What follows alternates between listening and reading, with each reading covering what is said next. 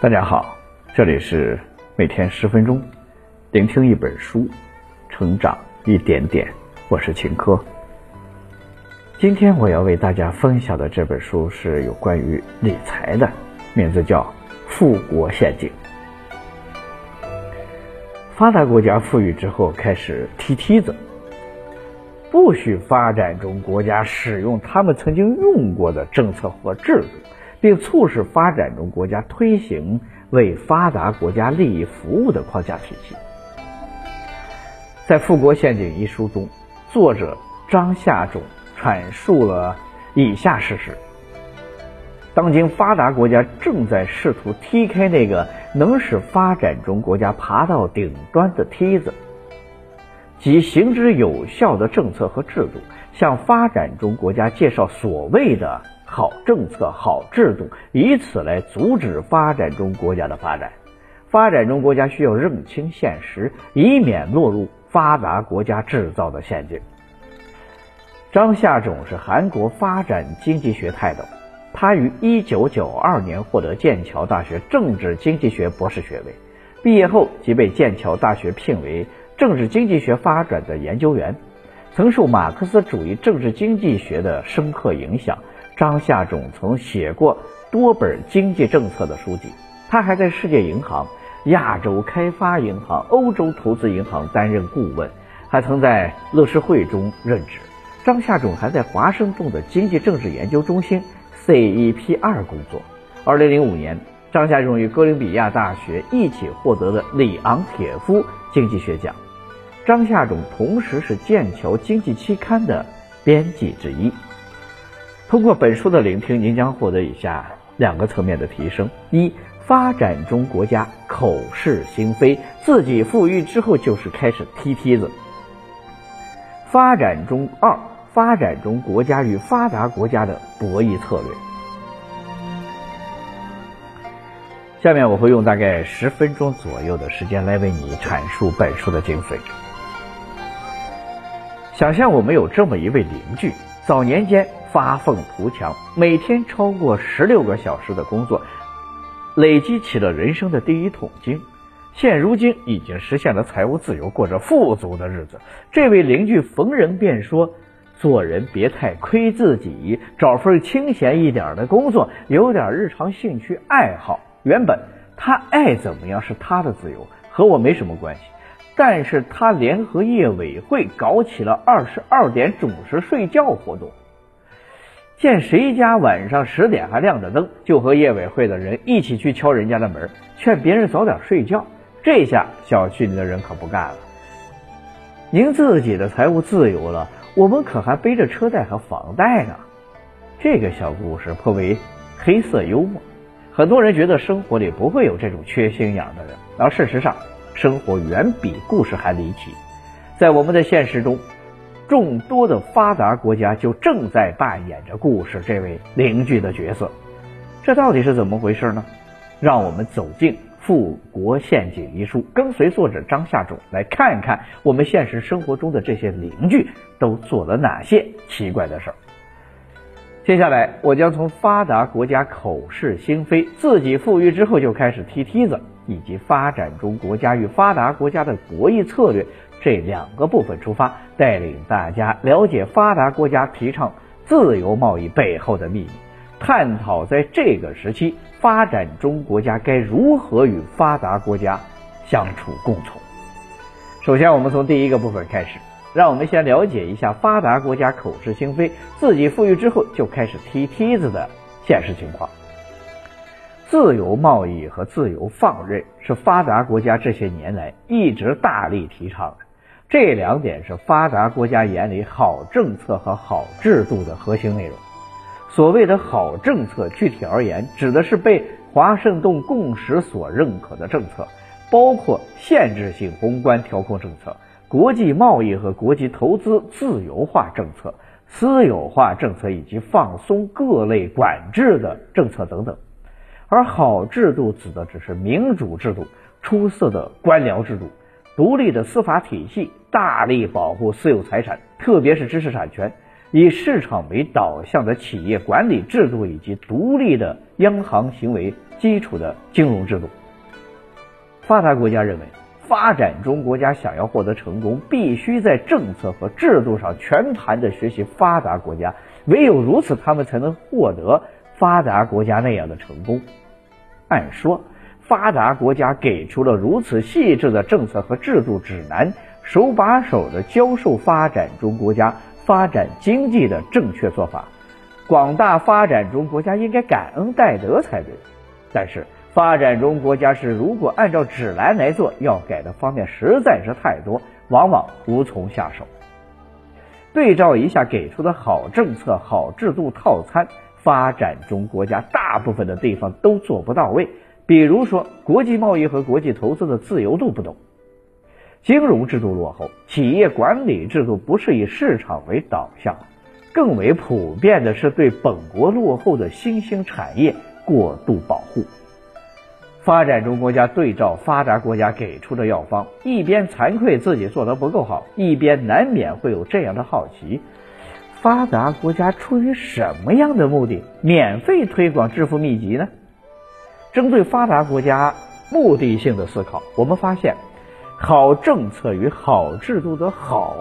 其实是针对发达国家的。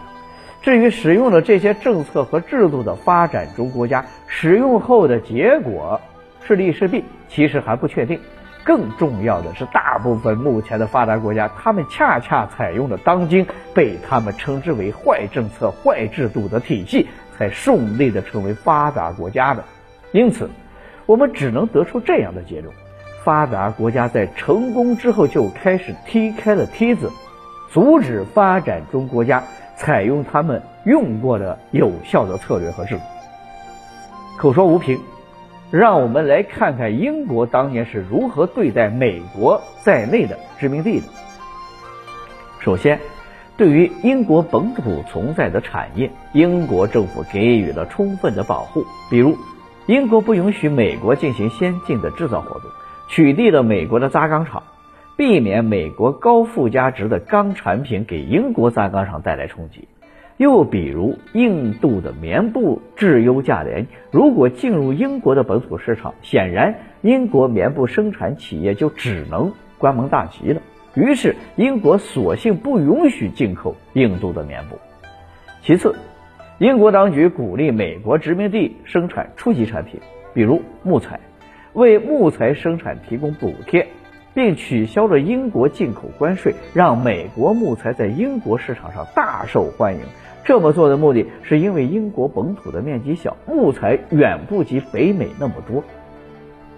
最后，英国禁止美国和印度这些殖民当局对英国产品征收关税，以此来确保英国本土的产品在殖民地具有充满了足够竞争力的价格。作为当年的当事方，英国和美国现在一同站在世界的舞台上，推动零关税和拒绝保护新兴产业。就未免有些可笑了。第二个部分，让我们来学习一下发展中国家与发达国家的博弈策略。不管我们是否喜欢发达国家推荐的制度和政策，我们都要面对这样的现实，那就是目前全球贸易的游戏规则是由发达国家来制定的。如果我们想参与到全球贸易体系中，就要遵守他们制定的规则。发展中国家在发达国家的博弈中。要想尽一切办法拉近和发达国家在各方面的差距，作者张夏伟坦言，说到如何想尽一切办法追赶，很多内容会让一些人感到道德上的不安。他们认为，既然已经定了游戏规则，而且我们也参加了游戏，那么理所应当的遵守规则才对。但是在作者看来，这种看法只是士大夫的迂腐。如果发展中国家不想办法快速的赶上，那么永远无法成为发达国家。具体来说，想尽一切办法意味着发展中国家政府应该鼓励引进外国技术。有些技术无法通过合法的途径引进，那么可以通过其他的手法获得。历史上，包括日本和美国在内的发达国家，在落后时期都有过这样的阶段。他们通过包括走私机器以及从事工业间谍活动的手段，强大起来，以此超越事实和潜在的竞争对手。除此之外，发展中国家还要竭尽全力支持本国的新兴产业。发展中国家可以采取手段，包括关税保护、出口补贴、授予垄断权、卡特尔安排、导向性贷款以及投资规划、人力规划、研发支持，建立促进公司合作的机构。发展中国家的人民需要意识到这种保护做法的必要性，不要理睬发达国家说什么，因为他们之前也是这么保护自己新兴产业。由此，我们就意识到揭发发达国家虚伪面部的必要性。发展中国家要在发达国家博弈中坚持自己的立场，同时在全球各大舆论媒体中，让全世界人们都了解发达国家的发家史，让大家都清楚地认识到发达国家现在抨击发展中国家所使用的那些政策，正是他们当年。用来发展本国经济的政策。此外，发展中国家还应该团结一致，通过博弈，逐步的改进世界银行等全球机构的各种政策。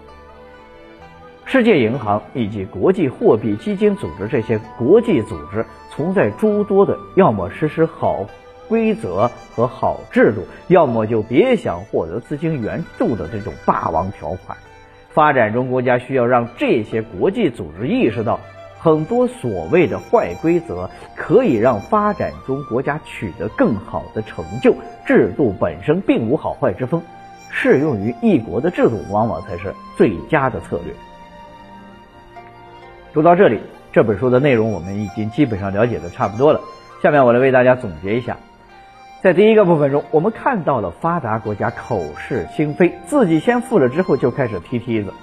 众所周知，发达国家目前在国际上提倡自由贸易和自由放任，但是在历史上，发达国家是靠着积极保护本国的新兴产业，才走上了经济强国的这条道路的。第二个部分，我们讨论了发展中国家和发达国家的博弈策略，我们意识到。发展中国家想要尽快的一切办法拉近和发展国家的差距。与此同时，发展中国家要让全世界的人民了解发达国家的发展史，通过博弈逐步改进世界银行等机构的各种策略。以上就是《富国陷阱》这本书的主要内容。希望大家通过我们的解读，了解到发达国家在成为经济强国之后开始踢梯子，推行一系列的有。利于他们现状的政策，从而成为发展中国家发展道路上的拦路虎。发展中国家人民需要做的事情就是认清现状，意识到发达国家不是活雷锋，不会主动带着现在落后的国家成为发达国家。想要成为美国、英国这样的发达国家，发展中国家唯有靠自己不懈的努力，除此之外，别无他法。好了，以上就是今天这本书的全部内容。恭喜你，我们又听完了一本书。每天十分钟，聆听一本书，成长一点点。我是秦科，我们下期再见。